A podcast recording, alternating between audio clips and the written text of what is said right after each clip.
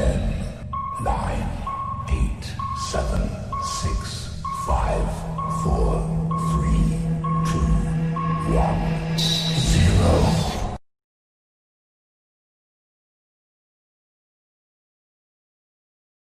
Yeah!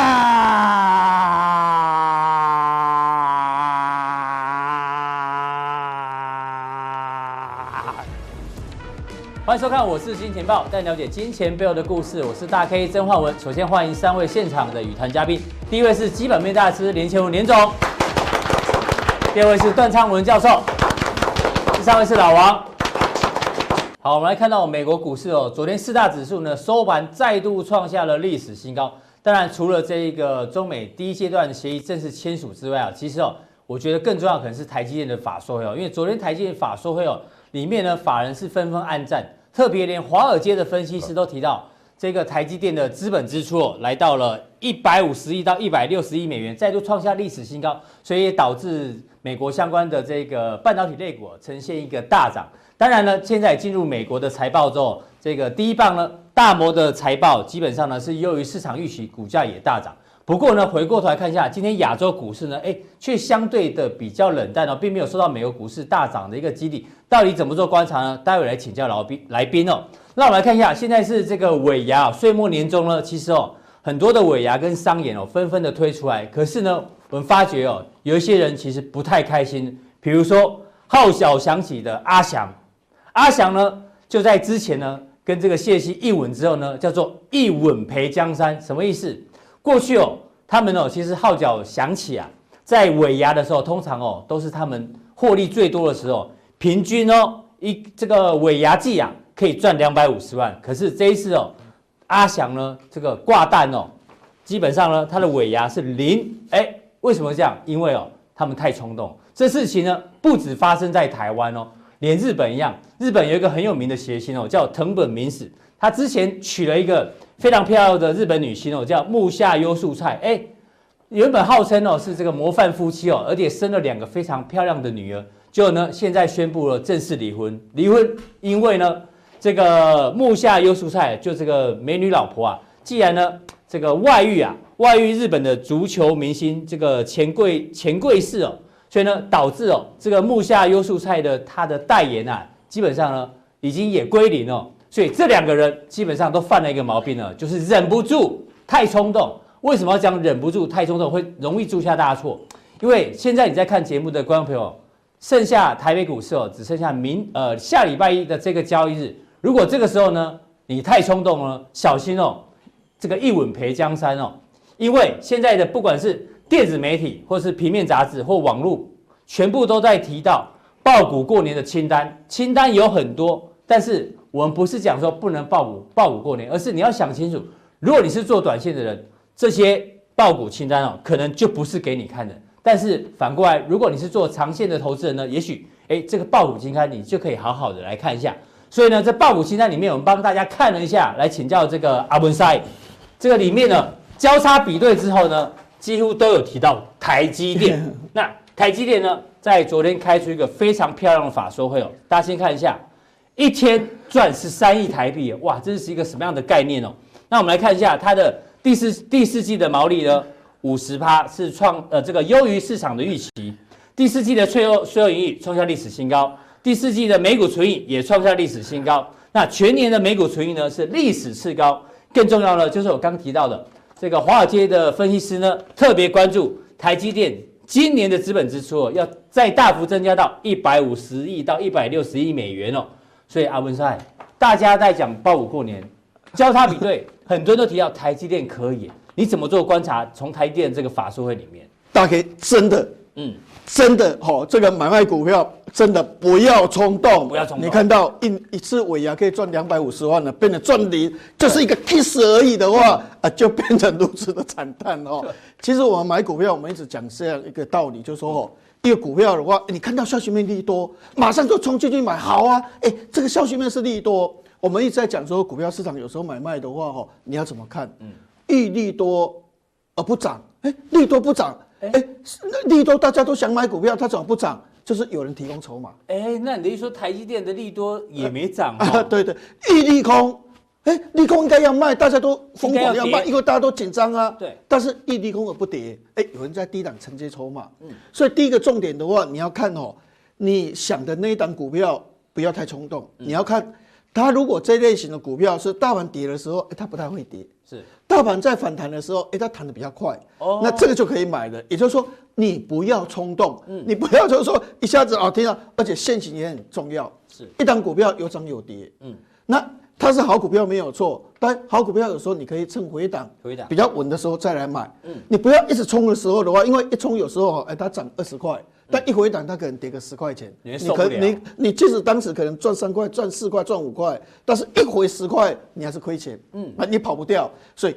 不要冲动，不要冲动，这些都是太冲动的，对，血淋淋的一个例子啦，哈。不过我们刚才讲到台积电的一个问题，哈，台积电真的很好，不过它真的是利率都没有上涨。但是我们在讲台积电这个东西，说虽然不要冲动，但是你在等什么？等它拉回的时候的话，来做一个所谓的买进的一个动作的话。我觉得会比较理想一点，所以基本上阿文山的结论是台积电基本上还是不错的。对对，我们要那个时间点怎么切入？我们先看，就是说它现在的情况大概是怎么样？好，第一个重点，因为本来都会有预期，那你跟预期的比较，对，本来预期就说台积电真的很好，所以股票上涨，它的年营收本来预估增长三十二趴，嗯，结果这一次是四十点三，哎呦。优于市场预期，对对对对，那这个这个好啊，好就表示说，哎，真的是不错。那今年二零二零年的话，哈，本来预估是成长十四八，对。那后来有人想，就说会不会下降？会不会下降？嗯、因为，哎，不是有说三星六纳米要来抢吗？低呃，对，杀价抢单。对对啊，哎哎、嗯，有可能这个所谓的海思把订单转给中芯半导体了啊。哎、嗯，虽然我们预估十四八，会不会因为这些的表现？华为的限制扩大了，会不会台积电今年的营收不是十四八，是十个 percent，是八个 percent？哎，其实反而反而是下修的可能性比较高哦。对，结果二十一点九又优于预期。对对对，大家估差不多二十一点九。嗯，哎，所以其实表示说，可能还是会把订单走过去。嗯，但是其他想要的订单更多。对。只是以前以前你排在前面，你以前排在前面，我给你，你现在不要了，后面人递上来，是。后面递上来，所以他一说，重点是哦，他公布库存，库存第三季是六十五天，嗯，第四季哦五十五天还下降哎，库存天数越来越低，对对对，所以他会补库存，那个业绩会再起来，是。重点的话是晶圆代工，去年是衰退一点八，嗯。哎，法说会讲，说说成长是七个 percent，从负的变成正的，一来一往，就表示今年的番剧的话很好，很好。哎，所以厘清了一个事实，好，就说哎，其实台积电的话，过去的谣传对他来讲的话，其实都没有影响，是，而且比一级更好，更好。那现在重点来就是说，台积电的过程里面，让我们来觉得说这家公司还可不可以投资？好，在两千零一四年的时候，哈。那时候台积电都是赚六块七块，名不见经传。就是说，它虽然是好公司，不是一个 volcano 火山爆发的公司，但是它在这个叫做所谓的 FinFET，FinFET 大家都说歧视电晶体，听不啦。一般投资人怎么听不？对，其啊 FinFET 是什么？我们现在讲一个简单的话，三 D，嗯，所以 Dimension 三 D 的电晶体，比 Intel 晚四年发展，是比三星晚半年发展。结果因为这个做的他们比他们更要好，因为在良率跟弱点的部分做比他们更好。对，我虽然是后起之秀，嗯，但是我后来追上，后来居上。所以你看，二零一三年之前的话，台积电的获利又是六块七块哦。没错，二零一四年十块了，因为这个技术，嗯，获得肯定之后，它的一个获利的话变成十块钱。是，那后来到了两千一十六年的话，两千零一十六之前的话，苹果订单都给谁？嗯。都是给三星嘛？对，那那时候台积电有抢，但是可能三星多少七十五趴，三星为主了。嗯，台积电二十五趴，台积电是供是第二供应链。对，但是在二零一六年的时候，台积电做了一个动作，嗯，结果苹果说啊，Excellence 说你是好同学，嗯，什么事情？因为他说哦，手机要变得更薄，是，哦。那因为我们刚才讲就是说，这个这个所谓的细晶眼，这些这么多射频啊，微机电的记忆体啊，是不是都嵌在这个载板上面？是。那载板下面有一个印刷电路板，就是多密度的印刷电路板啊。最下面的话是细晶眼、细晶片。所以太封装封装是这样。嗯。台积电可以做到什么？载板不用了，就变成更这样直接不用窄板，直接把 IC 弄到 HDI 板上面，是。所以厚度少了三分之一，成本少了三分之一。对，所以那时候两千零一十五年有一档股票崩跌，嗯，景硕。不用载板，不用窄板。说惨了。对。所以那时候景硕就蛮惨的。嗯，但是你可以发现，因为这个技术，它比三星的话哈更强，所以台积电就是十二块、十三块的公司，就这样起来的。对，好。那后来在今年的时候的话，我们来看一下哈，台积电如果有 K 线图，我们看一下台积电的 K 线图哈。台积电的 K 线图在今年差不多九月之前的时候哈，你可以发现哦，在这个九月之前，九月很会盘呐，很会盘，很磨很磨。问题是说盘的这样，它赚十三块，最后还是赚十三块啊。对，股这个这个所谓获利没有变啊，还是十三块。那为什么在九月份开始股价一直推，一一一直涨上去？对，当时大概才两百五、两百六，两百六左右。那为什么哎获利没有增加？哎，股价开始喷出，因为有个概念就是说，现在一般的话，所谓的这个封装都是同质的。好，比如说我们一个电脑是不是逻辑 IC 就是 CPU？对，绘图晶片、网通晶片合在一起，这叫逻辑 IC。是，我们把基底基底怎么不进来啊？哦，因为你看快转基底都都已经一百二十八层了。好。微机电功率元件就是所谓的二极体啊、MOSFET 啊，哦这些东西。好，这个把它封装，因为这个是怎样？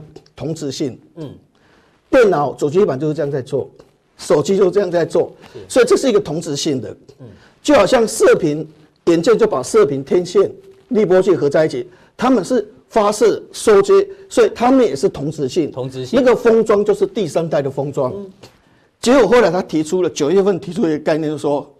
未来的话，第四代封装来了，不同半导体的东西都可以材料，不同半导体的纳米，嗯，七纳米、十纳米、五纳米，什么都可以到最位。这边全部怎样？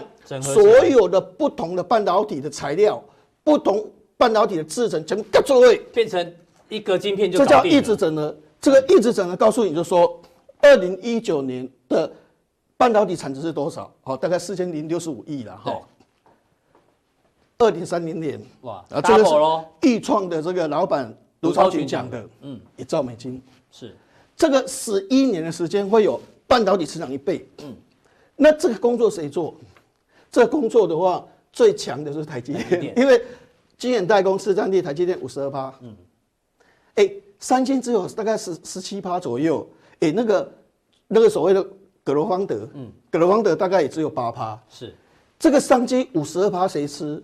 就是台积电吃嘛，所以因为这个概念，获利十三块，最后还是十三块，但是股价就是这样一直涨涨涨涨上去，大家都看三八九、三九五、四百块，就这样看出来了。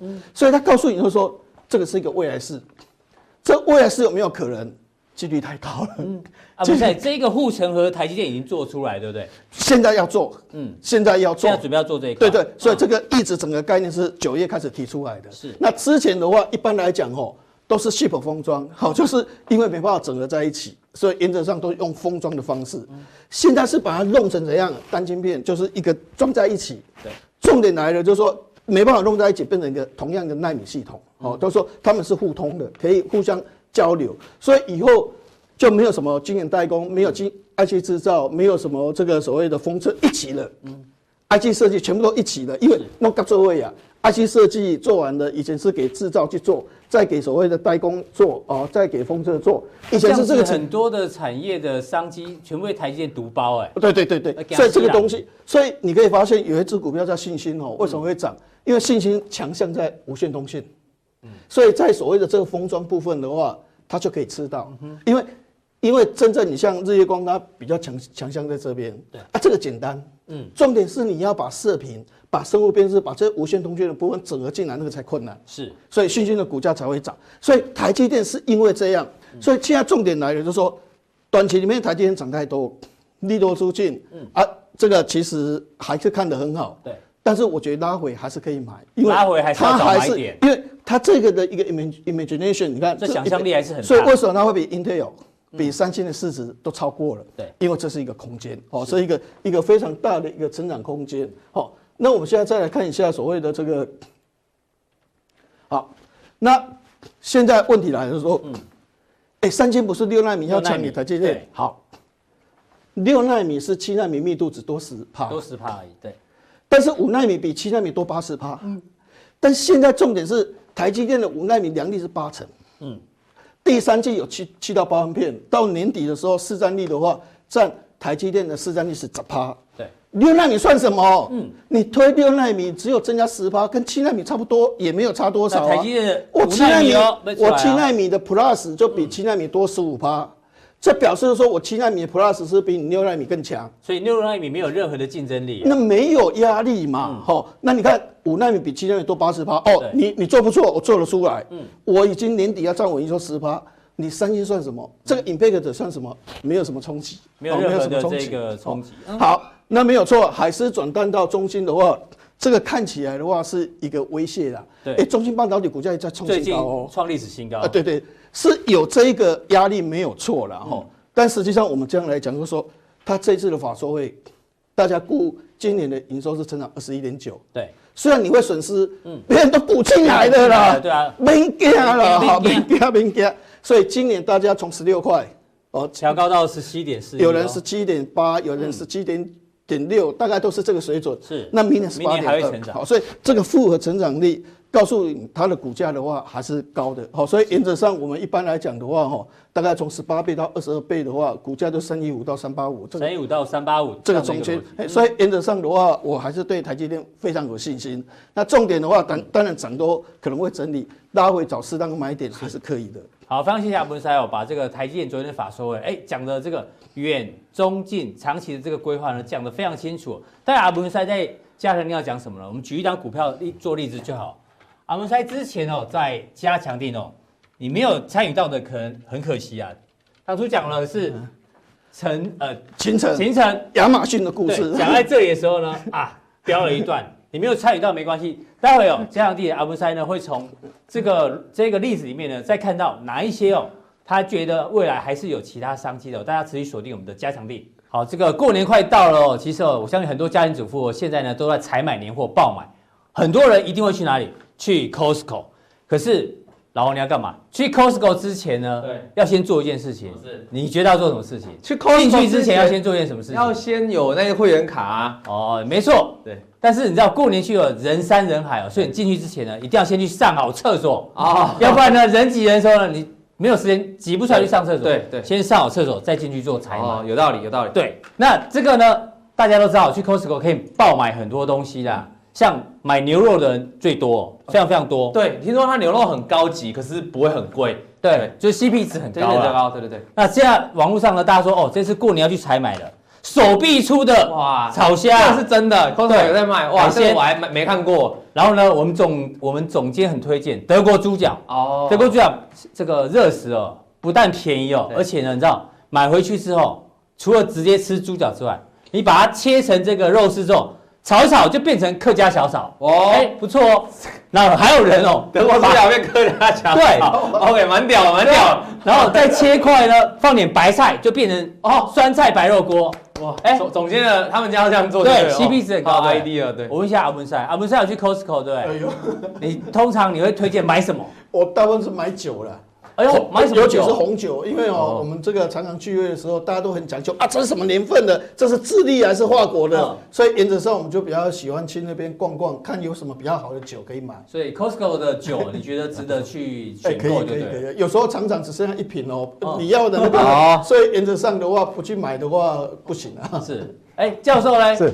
我觉得呃，我觉得 Costco 的东西的话，时常都会踩雷啊，所以我对，没有，我们正这个正常呈现，教授踩过雷是不是？是啊，因为有很多的东西都是呃买回去之后的话，吃一半大概就吃不下去了。哦，因为它太多了，量太多了。我觉得推荐的就是泰式鸡排堡，九十九块，九十九块是冷冻还是？不是，就是现场吃的那个鸡排堡，比那个比对比那个肯德基的还要大。哦，九十九块而已。我以为都是 披萨啦，什么牛肉卷啊，所以现在有泰式对对鸡排堡，泰式鸡排堡，而且是还附杯呃附赠一杯啊可口可乐大杯的。是，哎，老王你呢？你你要推荐你你有吗？你有吗？你我其实我很久没去逛，但是我印象中啦，我去买那个蓝莓优格。哦，蓝莓优格就是我比较喜欢吃优格，对，那个还蛮。我有两个推荐大家去买，第一个就是沙拉。它的那个鸡肉沙拉，洛里鸡肉沙拉，那个酱料真的非常棒。那这是平常都可以吃。我再推荐一个，一年只有一次抢购，就是它固定每一年哦会有一次大采购，是大抢购，就大打折，就是飞利浦的电动刮胡啊，变电动牙刷，电动牙刷，电动牙刷很好用，那好像是买一送一的样子，每一年都固定会一次，好，所以大家可以去去买，因为我觉得。牙刷用电动的洗比较干净呐，对不对？所以所以你要闻看看吗？所以大家记得，我都漱口水。这两件事情提醒大家，好，因为你想买的话，可能来不及买。对啊，过年大家都在爆买，爆买。讲到爆买呢，我们就必须要讲一下，昨天有人在爆买，有人在爆买，对，在爆买，在爆满。这个习大大在爆买，因为他们也快过年了，应景了哈，买买哪里的货？买美国货了哈，就是。习近平在爆买 MIA 啦，Made in America 啦。那这个封面呢，是这个他们是文本啊，就昨天他们签订这个中美贸易协议第一阶段 Phase One 的这个文本。好，你可以发现哈，所以其实昨天啊，大概很早，大概这个三点多啊，这我瞎编的，大概三点多打电话给我，跟我讲说啊，我们要来研究，作为节目要非常的认真，我们一定要把英文原本，你知道是几页吗？九十四页，九十二页，含封面，含封面九十六页，对，全部拿出来看啊，大概内容就这么真的假的？啊，我告诉你，我告诉你，如果我们说我们全部看过，那就太虚伪。对，但是但是我们针对他提出的几点重点呢，的确啊，认真的把它条列式给他看过一次，所以我们了解到几个重点哦。我们看它的细节重点在哪里？我先帮大家统计哈。我们如果再拿这个叫大家翻译，有点太累了。对，我们知道我们知道 showing off 说我们有原本，然后看过它，我们帮他化解 化解繁为简，怎么爆买啊？就简单讲，第一个它就增加美国货物跟这个服务的采购。嗯，什么叫做服务？大家可能觉得是服务业，其实它不见得是指它，是指说所谓的服务业嘛。对，还有金融服务业，还有一种就是所谓的这个产智慧财产权的服务，IP 的授权啊，对，云端也有。对，那美国货物就是原油啊这些哈，能源类的，对的，说哈。那农产品在下面，农产品的采购，我们原本以前听说每年会采购金额大概是三百亿到四百亿，每年在之前在协议之前，对。那你要想一件这个这个事情根本不太可能的哈，我等下会来跟大家解释的哈，因为美国根本没有那么多农产品可以买，如果这样买的话，大家以后吃不到美国的苹果了，你只吃得到大陆买光了，因为。那个农产品量没那么大，你只吃得到日本富士山苹果了哈，那就很可怜。樱桃可能也吃不到，是。所以这个呢，产宽比在文本里面写出来是一百二十五啊，一百九十五，一百二十五，等下会有写，我稍微忘记了哈，就是低于原本三百亿跟四百亿每年的预期啊，这样是合理的。我代表这样代表中国才是有合理去履约，因为如果定个很高四百亿达不到啊，没有东西买怎么买啊？对，好，再看第三个是加强知识产权的保护，这个我要跟大家提醒了，这个会是今年二零二零年最大的一个纠纷哈，就是说我们知道中国以前很多山寨山寨。的维尼嘛，哦，山寨的 Jordan 嘛，然后山寨的迪士尼嘛，是。这些未来都可能成为被巨大的损失哦，因为以前都是中国说了算，中国法院判了就算嘛，现在是美国了，大陆厂商的损失，可是美国企业可能变成发大财，哎，对，美国就发大财，因为你正在受，你正在侵权我嘛，我就组一批律师团去告你哈，这个是未来很重要的，所以川普的确保护到美国的企业，再就不施压这个强制技术转移，这什么意思？就是说，如果你外资，我们知道外资进到中国市场都要跟他的自己内资，像汽车就好就要合资嘛，那就强势趋势转移，可可是呢，未来就不行了哈，所以。这个东西哦，这个东西其实是 WTO 从中国加入 WTO 是二十将近十几年来哦，十八年来哦，这个从十九年来从来没有发生过的事情，川普办到了，他要求中国就是你不可以再实施这个技术转移，再就是移除对美国金融服务障碍，哦，这个也很重要，这个很重要，以后你去那边就可以刷美通运通美国运通卡了，就是不要说只能用银联卡，对，其他的信用卡，而且然后对这些金融厂商哦有更快的核准审查的期间呐，所以这个去像我们去大陆消费有时候很不方便，我们没有支付宝，你知道吗？对对对。可是，可是他们其实用的很方便的。那以后如果信用卡加入这个阵容，那。其他美国的国家的叫，那其实我们的支付功能，呃，支付的工具就变多了。对，那其实这个中国对于金融市场过去是比较封闭的，很很很，其实每个国家都一样。那这个地方算是一个很大的开放。再来看这个中国沉默，人民币不贬值，这个其实很 OK，因为在协议之前，美国已经取消它汇率这个操纵国了啦。那这个共同解决商业纠纷，这个是重点哦。以前都是中国的法官说了算，中国的法院说了算了。像这个美光告联电，对不对？那联那中国不是就说这个没有侵权嘛，对不对？那未来就不见得了，未来共同哦，共。同哦，美国司法判也可以的判决哦，所以这个未未来的这个的条件就是，其实是为了加强这个啊，就是这有连带关系啊，不然你如果说要保护，就有中国说了算，那你还是拿不到钱，那以后我们的说了算，莱特希泽说了算，那就有可能哈，所以这几点是最大要的重点啊。讲到这里呢。全部清一色都是中国要怎样，中国要买多少，中国要你有看到美国要干嘛吗？好像很少，对不对？所以我可以说是习大大爆买啊，送给川普一个新年大礼物啊。那我们看右边啊，右边是文本不包括内容提到的。中国政府对产业大，其实这可是很大的重点哦。美国要 care 是这里，因为我们知道中国的在先进技术的研发会比较缺弱，比较缺乏一点，但是他们的能力是啊，他们有本事来大量复制这个量产的规模。对，可以那他们复制量的规模，就重点是在政府的大量补贴嘛。那我们知道车市过去两年就是因为政中国不补贴了，所以造成车市的往下下滑嘛。所以这个地方的话，川普并没有得到解决。对，我觉得这个有道理，因为其实。每个国家都多多少少对产业都有补贴，Tesla 也有拿过美国政府的补贴啊，对，所以这东西很难，只是就是很难说对有中国对川普而言，就是中中国就是他的头号敌人嘛，就他不会找我们攻击嘛，你懂意思？然后再来就是好，所以我觉得这个是川普接下来 care 的点。再一个事情，新的关税减免，哎，这个不一样，这就是习大大、习近平先生他的这个 care 的重点哦。你跟我谈了一大堆。结果你关税减免没有给我新的减免啊？你只有之前要谈之前有减免，现在没有减免，所以未来这个中国也会 argue 在这个地方啊。是，再来还有一个华为基地，然后完全没提到。贵节目最近也提了很多嘛，要因为外界为什么完全没提到？因为未来白宫还有意加深这个华为禁令。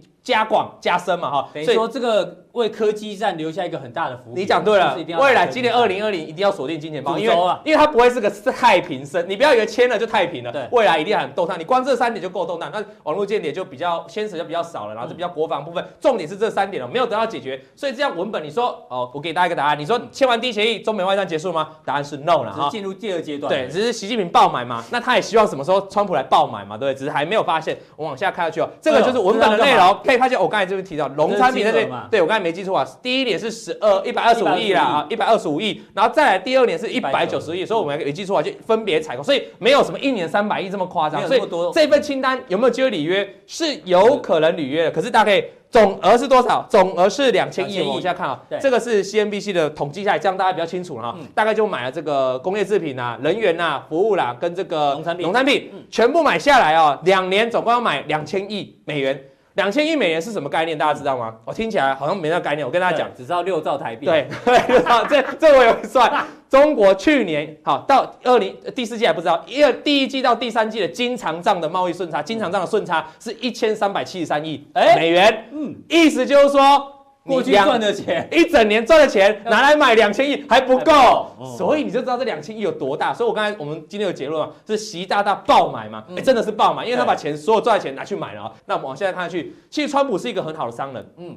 为什么？因为他很会推销自己。你我们刚才那清单里面也包括飞机也要买。为什么要买？这是波音的财报，二零一九年的。你看到九月以前哦，这个订购数量啊，因为我们知道七三七掉了嘛，掉了很多价，所以没有人要买了哈。那再看一下它的营收的部分哦，营收获利的部分，你看二零一八年哦，这卖的飞机啊，哈，那这个二零一九年实际上。年减大概六成多了哈，获利的部分呢，这个也是往下跑，年减四成四成七，所以你意思是，知道它波音是有下滑危机嘛？像今年美股大涨，其实波音没什么涨啊。对，所以川普这时候就很聪明，他当个会推销的商人，他就卖给中国啊，没有人要买啊，就你来买单。为什么波音会这么惨呢？其实有个很大的关键，因为中美贸易战爆发，中国去年一整年哦，完全没有下任何一张新的订单给波音，是，所以现在找到哎。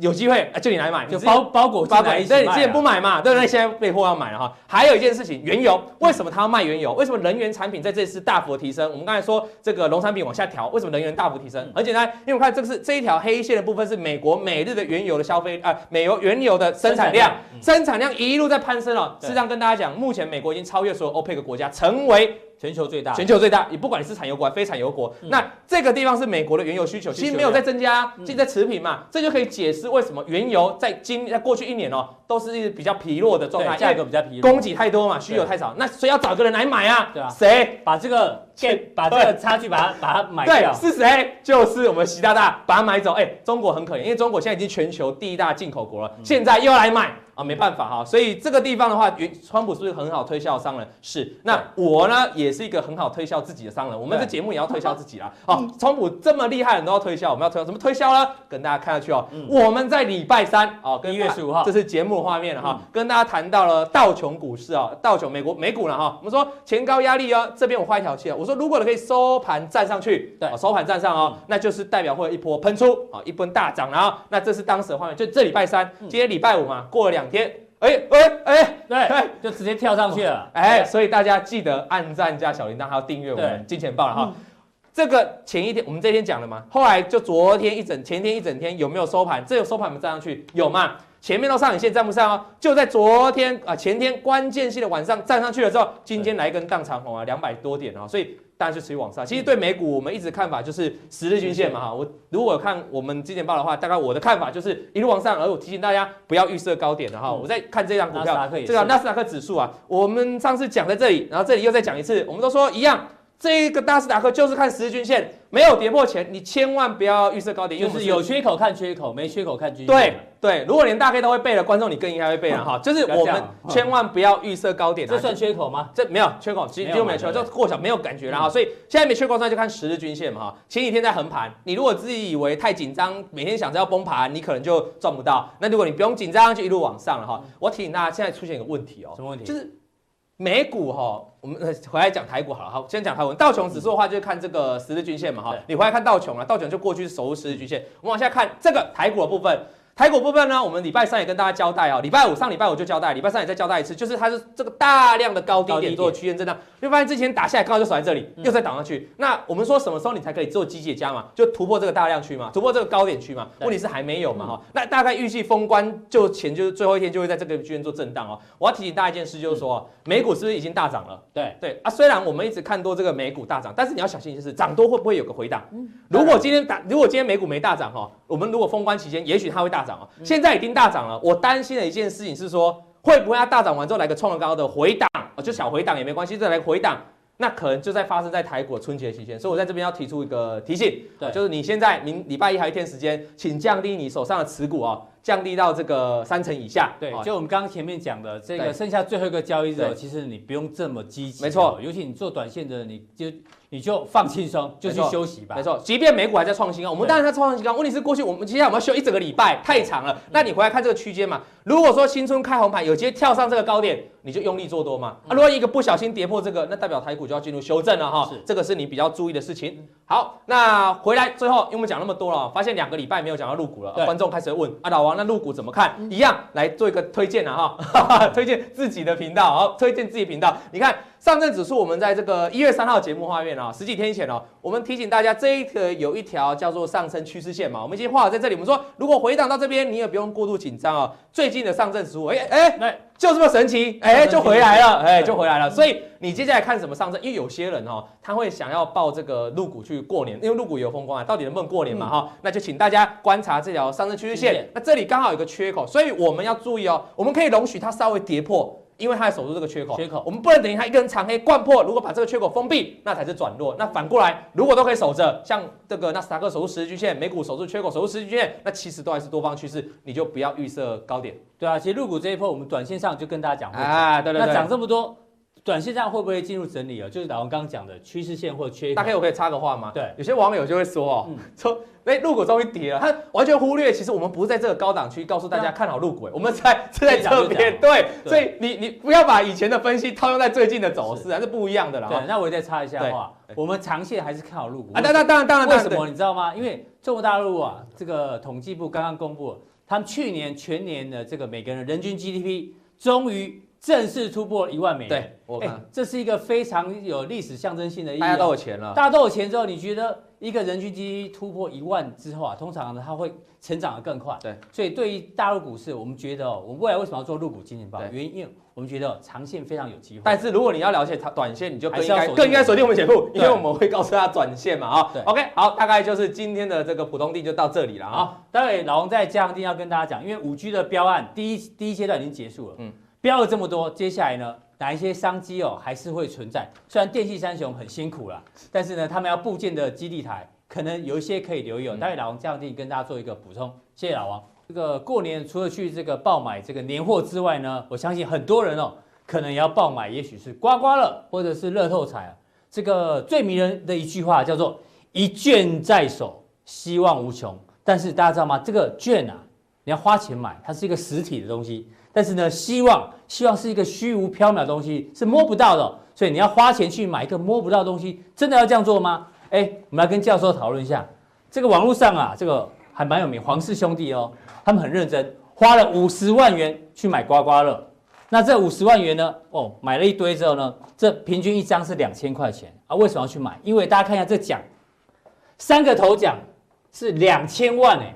然后有七个两百万，再加上宾士，还有四百个一百万，等于说你拿两千两千块钱去博两千万，哎，这对一般这个小资族或没有钱的人，哎，这吸引力很大。我拿两千块去博两千万，或者博个宾士车，博个一百万都好。可是呢，他们实测的结果之后，花了五十万，最后呢，得到的奖金是三十四万多，所以还倒赔了将近十六万。虽然呢，中奖率是七成啊，可是整体来讲呢，哎，是亏钱的。所以呢，我们常讲一券在手，希望无穷。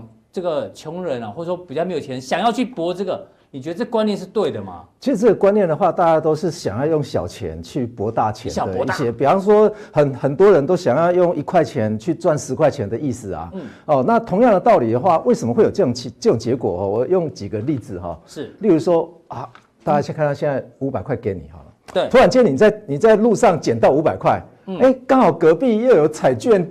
彩券行，彩券行，我可能就会直接把它对，而且又离大概几公里处又有赌博场所，哎、嗯，又有银行，哎，你又可以在手机上下单，非常方便。请问你，你这个时候你的财务决策，大部分的人都会选什么的什么东西去下单？嗯，我觉得五百块，我应该是应该是买乐透。对，没错。所以很多的呃理论上面的书都告诉我们说，如果你捡到五百块钱哈，嗯，去下这个大乐透的话，基本上你就是穷人。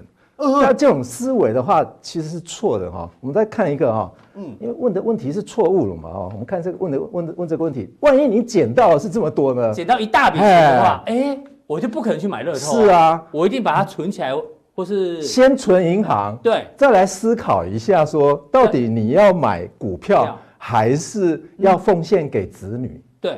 对，当个孝子这样哈。所以这个，其实这个很多的书籍哈，都是用问的方法来欺骗大家说啊，你的钱应该要放什么地方哦。那所以基本上我们来看一个啊，谁是穷人嘛哈。那很多书籍都告诉我们说啊，你这样子的行为就是穷人，你这样的行为就是富人，所以我们跟穷人跟富人是不一样。很多很多的书非常非常多啊。对啊，那他的思维在哪里？那就是要赚我们的钱嘛，就是赚一碗拉面的钱啊。对，拉面钱不是两三百块吗？一本书不就是也是两三百块吗？我自己出了一本书，我都觉得说我干脆我来卖牛肉面比较妥当，对不对？哦，所以谁是穷人？很多很多，好，没钱的是吗？好，月薪二十二 K 的。Loser 呢，或者是日租日支出不到三十块钱，这是一块钱美金了哈。那不理性的是不是呢？会斤斤计较的呢？到底谁？这书好多哦，所以这些到底谁是真穷人呢？其实只有一个而已。了我们待会再来解释哈。好，那我们来看一下如何判断你到底是不是穷人哦。这个有点精确。